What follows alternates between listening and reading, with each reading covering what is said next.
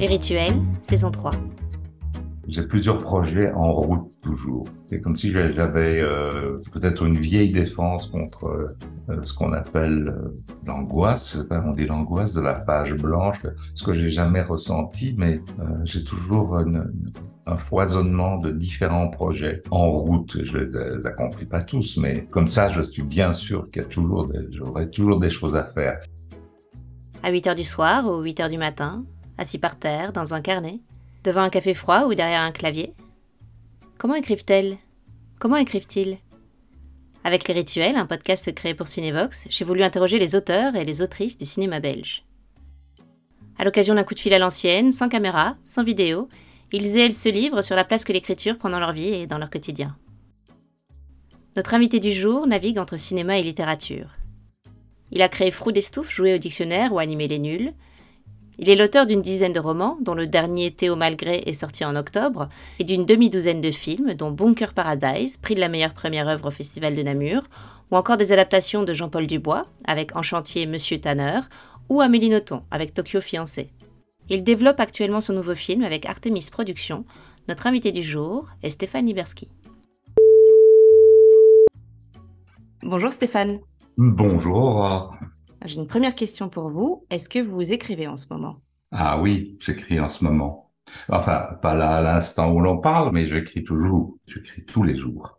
Quel type d'écriture est-ce que vous avez en cours? Dans le cinéma, il y a toujours des écritures en cours. C'est-à-dire que c'est pas du tout la même chose d'écrire un roman et d'écrire un scénario. Un scénario, il y a des phases d'écriture euh, mais il y a énormément de gens qui lisent par-dessus votre épaule. On en réfère tout le temps à, un producteur euh, qui lui-même, euh, on doit en référer à un diffuseur. Euh, il y a des comités de lecture, il y a des retours, il y a c'est une un très long processus d'écriture d'un scénario.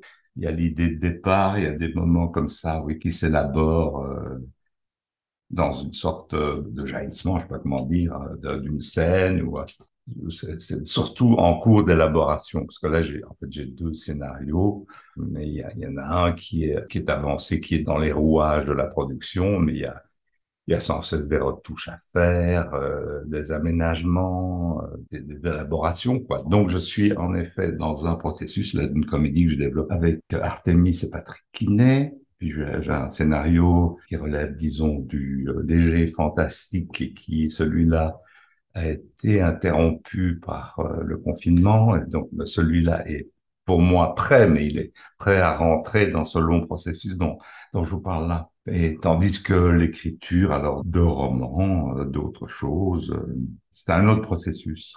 Alors, on va revenir plus tard sur la logistique de l'écriture, mais pour l'instant, revenons un petit peu en arrière. Est-ce que vous vous souvenez mhm. de la première fois que vous avez écrit?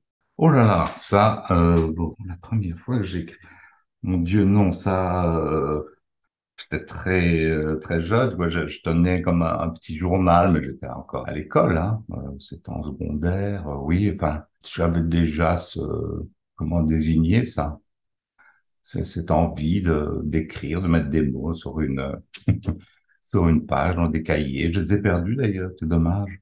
Et la première fois que vous avez écrit dans un contexte professionnel, qu'est-ce que c'était et est-ce que vous vous en souvenez? Ben oui, mais moi j'ai été euh, un moment dans ma vie j'ai fait le copywriter dans une euh, agence de publicité, donc là j'écrivais pour gagner ma vie et pour faire euh, des textes commerciaux. Hein, ça, de gagner de l'argent, voulez dire contre l'écriture. Oui, ça, ça a été à ce moment-là, sans doute. j'ai fait ça un moment dans ma vie. Ouais, ouais. Ça laisse pas grand souvenir, mais c'est drôle. C'est un des rares endroits où on écrit contre de l'argent. Ouais. Et la vocation artistique de l'écriture, comment est-ce qu'elle euh, s'est développée? Mais c'est surtout, je pense que c'est c'est très lié à la lecture. Hein. Voilà, on est on est pris. Je crois que chacun de nous est pris diversement par les livres. On peut aussi ne pas l'être. J'ai toujours trouvé un un endroit où, euh, où la vie était plus enviable, ou je ne sais pas où. Ah non, c'est ça, ça c'est un peu victimaire, c'est pas vrai. Où la où la vie s'expandait ou s'expansait, je sais pas comment. Dire. Dans les livres, enfin, et ça je, je, lis depuis euh, aussi très très jeune. Oui, des, des, Jules Verne, des Bob Moran, des, des, trucs comme ça. Et puis euh, ensuite Je me souviens des grands moments où on, on voit que la littérature, c'est autre chose aussi. Moi, c'était Albert Camus. Ça, ça a été le début des, lectures qui apportaient autre chose. On pense que l'écriture est très liée à ça. C'est, pas une euh, l'écriture, elle, est liée à la lecture, ce qu'on lit, ce qu'on éprouve. Et alors, euh, je sais pas s'il y a la mimésis là-dedans, mais euh, il y a euh, cet élément de raconter la sienne aussi. Je pense que c'est très lié. En parlant de, lecture, quelles sont les premières écritures que vous ayez faites lire en dehors du, copywriting hein? Je veux dire, quelles sont les premières écritures de, fiction, par exemple, ou les premières écritures personnelles que vous avez eu envie de, partager? Euh... Il n'y a pas vraiment euh, comme ça de, coup de, départ. C'est, j'ai l'impression que tout ça s'est mêlé. Euh, J'écris aussi pour des catalogues, euh, par exemple, pour hum, des galeries d'art. Peut-être que ça, c'était les premières choses euh, imprimées, puis aussi pour une revue dont j'ai oublié le nom.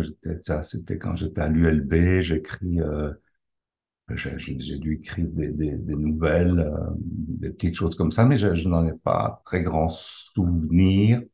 Mais je, je, je suis pas tellement dans le dans la remémoration de tout ça. J'ai l'impression que le, temps présent et, ce qui va venir m'habite et m'habite complètement et me, me. Et donc, c'est drôle, oui, je, n'ai jamais fait des efforts de remémoration comme ça. J'ai des, armoires avec des cahiers, des cahiers remplis, et chaque fois je me dis, il faudrait que je les relise, qu'il y a sans doute des choses intéressantes dedans. Euh, j'ai toujours cette espèce de désir, euh, mais euh, qui est un peu fantasmatique, de revenir à ces cahiers, mais je je le fais jamais. voilà, c'est tout. Il y a toujours l'appel de ce qui est maintenant et, et à venir euh, dans des délais assez euh, assez brefs. Enfin, mais c'est plutôt devant. Oui, je, c'est ça me déstabilise un peu d'essayer de remémorer tout ça parce que je je, je, je m'en souviens plus vraiment. C'est une pratique de l'écriture qui remonte à, toujours, en fait.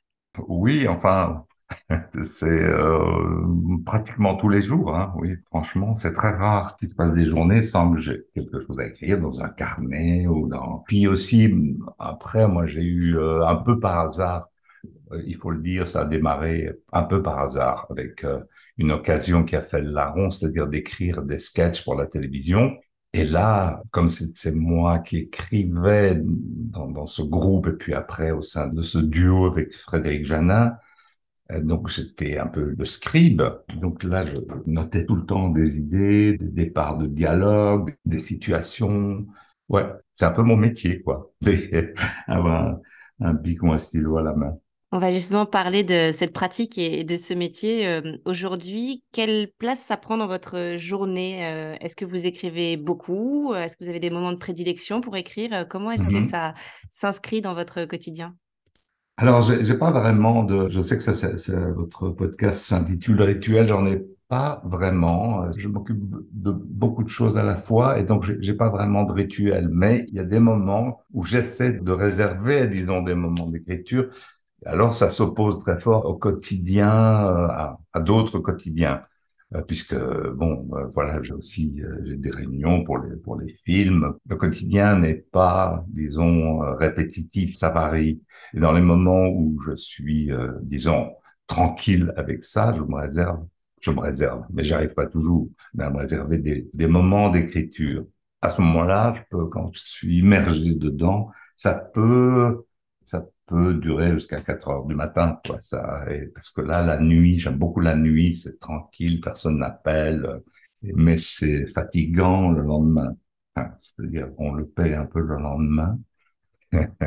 et voilà, donc il n'y a, a, pas, je suis quelqu'un tout le temps bousculé par le quotidien. Donc, euh, je, rêve aussi, mais c'est comme c'est un peu le même du même ordre que de reprendre euh, les vieux cahiers, c'est de partir euh, trois mois quelque part, d'avoir une bourse pour aller euh, dans un pays lointain. Je n'ai jamais pris le temps de, remplir ces formulaires et de m'inscrire dans ces qui reste fantasmatique, de, m'éloigner pour écrire.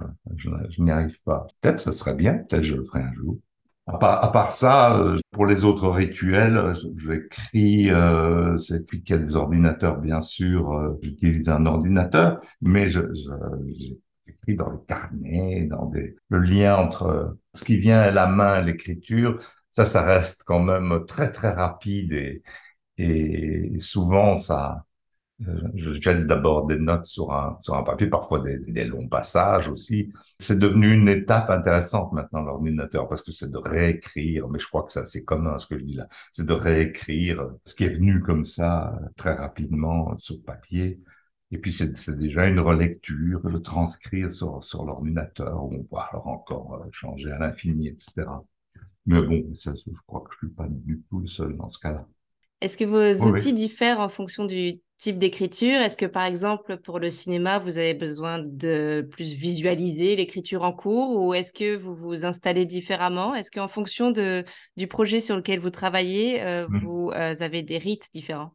Non, pas vraiment. C'est un peu toujours de la même manière. Pour le cinéma, bien sûr, des longues pages de dialogue et euh, il est vrai que c'est plutôt, là, je travaille plutôt sur l'ordinateur c'est immédiatement qu'on sent euh, un équilibre qui se fait dans un dialogue, par exemple, entre les, mots qu'emploie quelqu'un et, la, manière de parler d'un autre personnage. Et, sur un ordinateur, avec la page euh, devant les yeux, ça se révèle de, meilleure manière. Enfin, je pense que je, je suis plus, oui, c'est, je, je travaille plutôt sur l'ordinateur. Euh, quand j'écris des dialogues. Oui, oui. Mais en, réalité, je réfléchis pas beaucoup à tout ça, à ces questions. C'est intéressant parce que je, je c'est un regard là-dessus que je, évidemment, je ne, je ne formule pas, ou très rarement, que je ne me formule pas ces choses-là. Et où est-ce que vous écrivez? Est-ce que vous écrivez chez vous Ou est-ce que vous écrivez dans les cafés? Est-ce que vous avez besoin de silence Ou est-ce que vous pouvez euh, écrire dans les bruits du monde? Non, j'ai besoin de silence. Ouais, c'est pour ça que je vous disais la nuit, là. Donc, je suis plutôt noctambule quand euh, je travaille. Dans les, dans les endroits, euh, j'ai beaucoup de mal, moi, dans les endroits publics à, à me concentrer. Je suis plutôt euh, à écouter des conversations, à, à, regarder. Bon, ça m'est déjà arrivé de noter des choses, hein, surtout quand j'écrivais des sketchs, des, des choses comme ça. Mais euh, non, la concentration, c'est chez moi, c'est dans le silence. Et c'est plutôt la nuit, voilà. Quand vous vous lancez dans un nouveau projet, un roman ou un livre, euh, quand est-ce que vous vous sentez prêt à faire lire le projet? À quel stade de, développement? Et qui sont vos premiers lecteurs ou vos premières lectrices? Ah oui.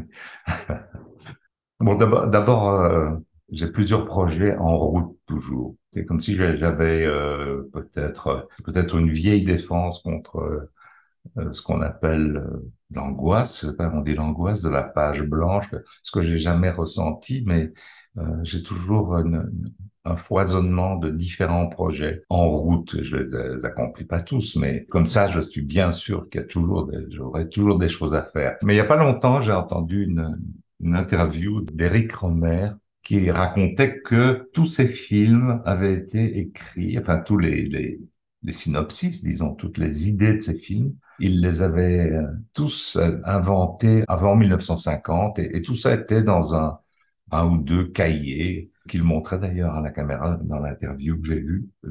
Quand il, il, avait fini un projet, il retournait à son vieux cahier de brouillon, il regardait euh, l'idée suivante qu'il avait développée, ou enfin, une, pas la suivante, enfin, une des idées qu'il avait couchées sur le papier comme ça, et il reprenait. Donc, je trouvais ça très marrant que toutes ces idées de tous ces films, il les ait eues comme ça, un moment dans sa vie et puis bon ben, probablement c'est pas systématique non plus mais c'était drôle. Donc je, ne veux pas me comparer mais disons que j'ai j'ai comme ça des projets euh, différents euh, auxquels euh, je ben, je me promets de travailler sur l'un sur l'autre et, puis c'est pas vraiment le hasard mais je reprends parfois des choses et, et puis ça s'élabore alors là c'est l'autre partie de la de votre question c'est à, qui je fais lire. Bon ben, ben je fais lire mon épouse souvent lit euh, les premières moutures et puis j'ai quelques euh, j'ai une amie qui est écrivain aussi qui euh, lit souvent mes mes premières moutures. Et puis après, euh, les éditeurs, etc. Mais euh, j'attends d'être un peu sûr de moi avant d'envoyer un éditeur. Comment naissent euh, les projets en général? Quelle est l'étincelle? Et euh, à quel moment est-ce que vous, vous dites que le projet est viable et va pouvoir mmh. donner quelque chose de plus développé? Est-ce que c'est des personnages, par exemple, qui apparaissent en premier ou euh, des situations ou des interrogations Qu'est-ce, que, qu'est-ce qui fait naître un projet?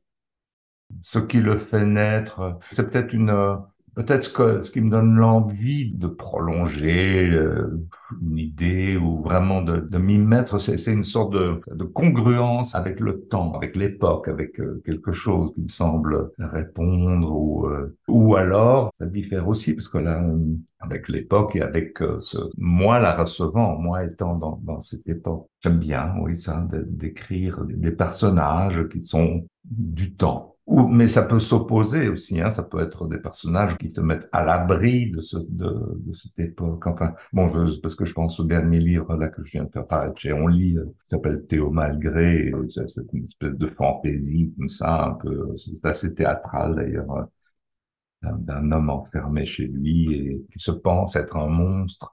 C'est quelqu'un qui est enfermé, donc ça peut être ça aussi. Mais je, je ne sais pas, je me dis, je crois, hein, j'essaie de, de, de, penser que c'est parce qu'il y a une, une bande de, cette époque qui euh, liée au confinement, je sais pas, qui est dans l'enfermement, dans l'empêchement. Et alors ça illustre ça. Dans ce cas-là, c'était ça. Je sais pas si je réponds vraiment à, à, la question.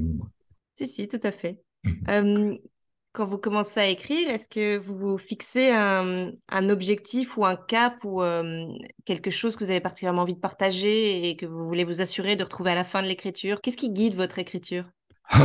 C'est assez instinctif. Je sais quand c'est euh, abouti, enfin, ou abouti euh, de telle sorte que je puisse le faire lire. Au cours du travail, ça peut ça peut s'arrêter aussi, ça peut être quelques pages. J'ai pas mal d'écrits qui n'ont que quelques pages, et puis ça se met à traîner dans des dossiers, euh, idées de nouvelles ou des choses comme ça. Ça peut ne pas se prolonger non plus. C'est presque interne, hein. c'est un drôle de processus. C'est ce qui est écrit qui entraîne euh, à être achevé ou pas. Il y a, j'ai pas tellement l'impression d'être, euh, de décider tout à fait moi. c'est un peu peut-être un peu bateau ce que je dis, mais il y a, il y a quelque chose qui est d'une nécessité, disons-le comme ça, hein, d'une nécessité interne. Il y a aussi quelque chose qui, ce qui a commencé là, est-ce que il a en lui un potentiel de se développer? Et, et ça, c'est pas vraiment moi qui réponds, c'est le texte lui-même. Et évidemment, ça se noue au, désir que j'ai de le, de le prolonger ou, pas. Hein, mais il y a quelque chose de cet ordre-là. Si, j'essaie vraiment de, de répondre à, à, cette question. Est-ce que c'est une sorte de, de, possession ou comme si le, le récit euh, s'emparait de vous pour euh, arriver à sa fin? Euh, ben, il y a un échange en tout cas. Il y a, il y a parfois des, des idées. J'ai parfois des idées de voilà ça, ça serait bien. Ça pourrait être un, un roman, un gros roman, un petit roman. Je ne sais pas. Avec euh, puis je commence et puis ça, ça s'achève pas, ça va nulle part. Ou bien je ne sais pas. Je fais peut-être confiance à ce qui va se passer et que je le reprendrai pour le continuer. Mais mais c'est comme si encore une fois c'était euh, à l'intérieur de ce qui est écrit? Est-ce que ça appelle une suite? Est-ce que ça appelle euh, Et là, je, je franchement, je, je, suis pas sûr de décider moi. Il y a, est-ce que ça mérite d'être, euh, ça mérite. Enfin, est-ce que, est-ce que ça appelle? Est-ce qu'il y a une suite qui est dans le programme euh, de ce qui a déjà été écrit? Je sais pas, c'est peut-être un peu nébuleux. Hein. Ce que je veux dire, c'est qu'on n'est pas toujours quand on dit auteur, on est auteur, mais on décide pas tout, hein, loin de là, quoi je ne sais pas, qui est-ce qui décide de poursuivre ces quelques pages euh, avec euh, quelques personnages ou une situation euh, Qui décide ça? Je n'arrive pas à, dire c'est quoi, c'est quelle instance en moi?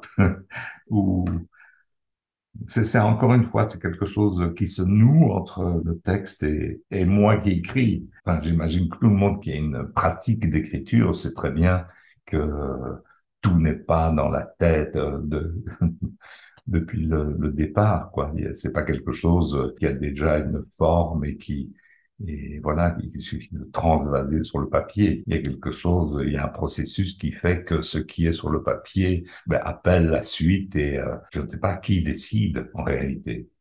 Comment se, nourrit votre écriture euh, quand vous n'écrivez pas en quelque sorte? Est-ce que vous écrivez encore? C'est pas exactement la même, chose quand je, n'écris pas, mais bon, je, lis, ben, et puis je lis, et puis il y a beaucoup de choses, euh, je m'occupe de beaucoup de choses, trop sans doute. Euh, comme je vous l'ai dit avant. C'est comme des petits.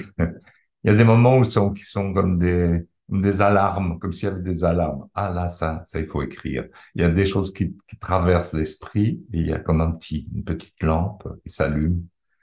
Et, euh, et, et, ça, quand je ne suis pas, j'ai pas mon carnet que je suis euh, pas à mon, à mon bureau, pas, je me dis, il faut absolument que je me souvienne de, de ce truc-là. Donc, il y a des petites alarmes comme ça quand je suis dans d'autres dans des situations de non-écriture qui m'avertissent et qu'il faudrait bien que je retienne là cette idée, ou ces phrases, ou euh, cette situation. Euh, et, et, bon, mais si ça tombe bien, je, je m'en souviens. Vous parliez d'une sorte de, besoin d'exorciser la peur de la page blanche en ayant plusieurs projets toujours sur le feu. Est-ce que parfois vous pouvez avoir peur d'écrire ou de ne plus pouvoir écrire? Euh, mais Quand je dis exorciser, c'est pas conscient. Hein. Je, je remarque que c'est comme ça mais je n'éprouve pas cette angoisse. Je, me dis, intellectuellement, je dis probablement, je dois avoir peur de ne plus avoir de matière ou de ne plus avoir de projet, et donc je les accumule. Mais c'est une déduction, c'est pas un sentiment, c'est pas, c'est pas un affect. Je ne me sens pas angoissé par ça. C'est une déduction. Je me dis ça en regardant, en regardant par-dessus mon épaule. Je me dis, tiens, c'est parfois je me dis, mais il y en a trop des projets. Mais bon. Et donc, depuis que j'ai su qu'Eric Romer, lui, il avait écrit tous ses projets, de sorte qu'il n'avait jamais, euh, lui, d'angoisse de ce qu'il allait faire plus tard, euh, puisqu'il suffisait qu'il retournât à ses brouillons. Ça m'a amusé, et dit, voilà, ben, chacun résout euh, cette inquiétude, disons, à sa manière. C'est-à-dire, on la résout de, de manière qu'on ne l'éprouve pas. Voilà. J'ai une dernière question pour vous, Stéphane, et c'est pas forcément la plus simple. Pourquoi ah. écrivez-vous?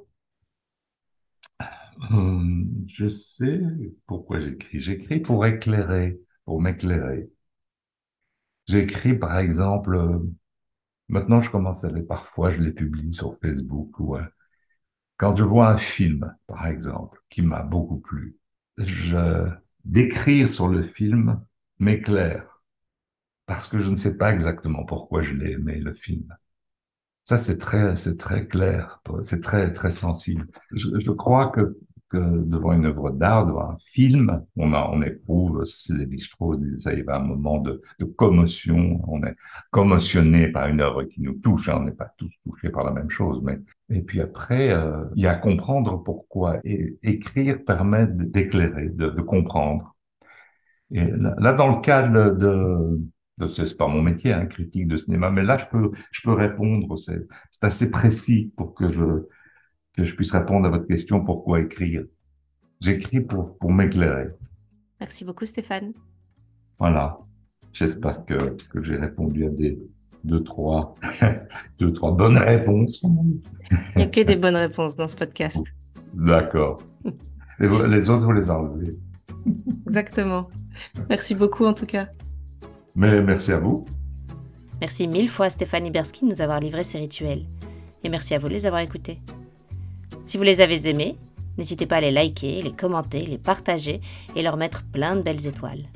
À bientôt!